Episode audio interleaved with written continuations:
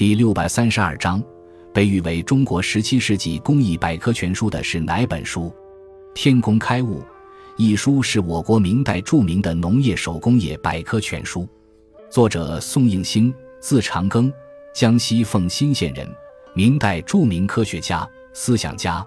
中国科学技术史专家称其为中国的狄德罗。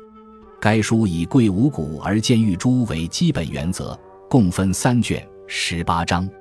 其中上卷为奶粒、谷物、奶服、纺织、张师、染色、翠晶、谷物加工、做咸、制盐、干式、食糖，共六章。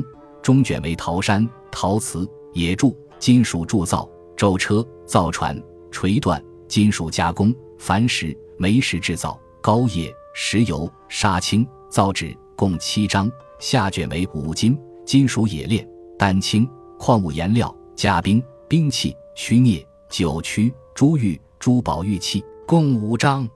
全书技术扼要，文字简洁，所记多为作者直接观察和研究所得，可信度很高。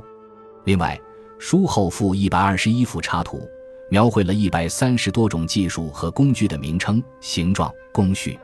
天工开物对后世影响很大，在国内外刊行十六次之多。它代表了我国明代的科学技术水平，被誉为中国十七世纪工艺百科全书。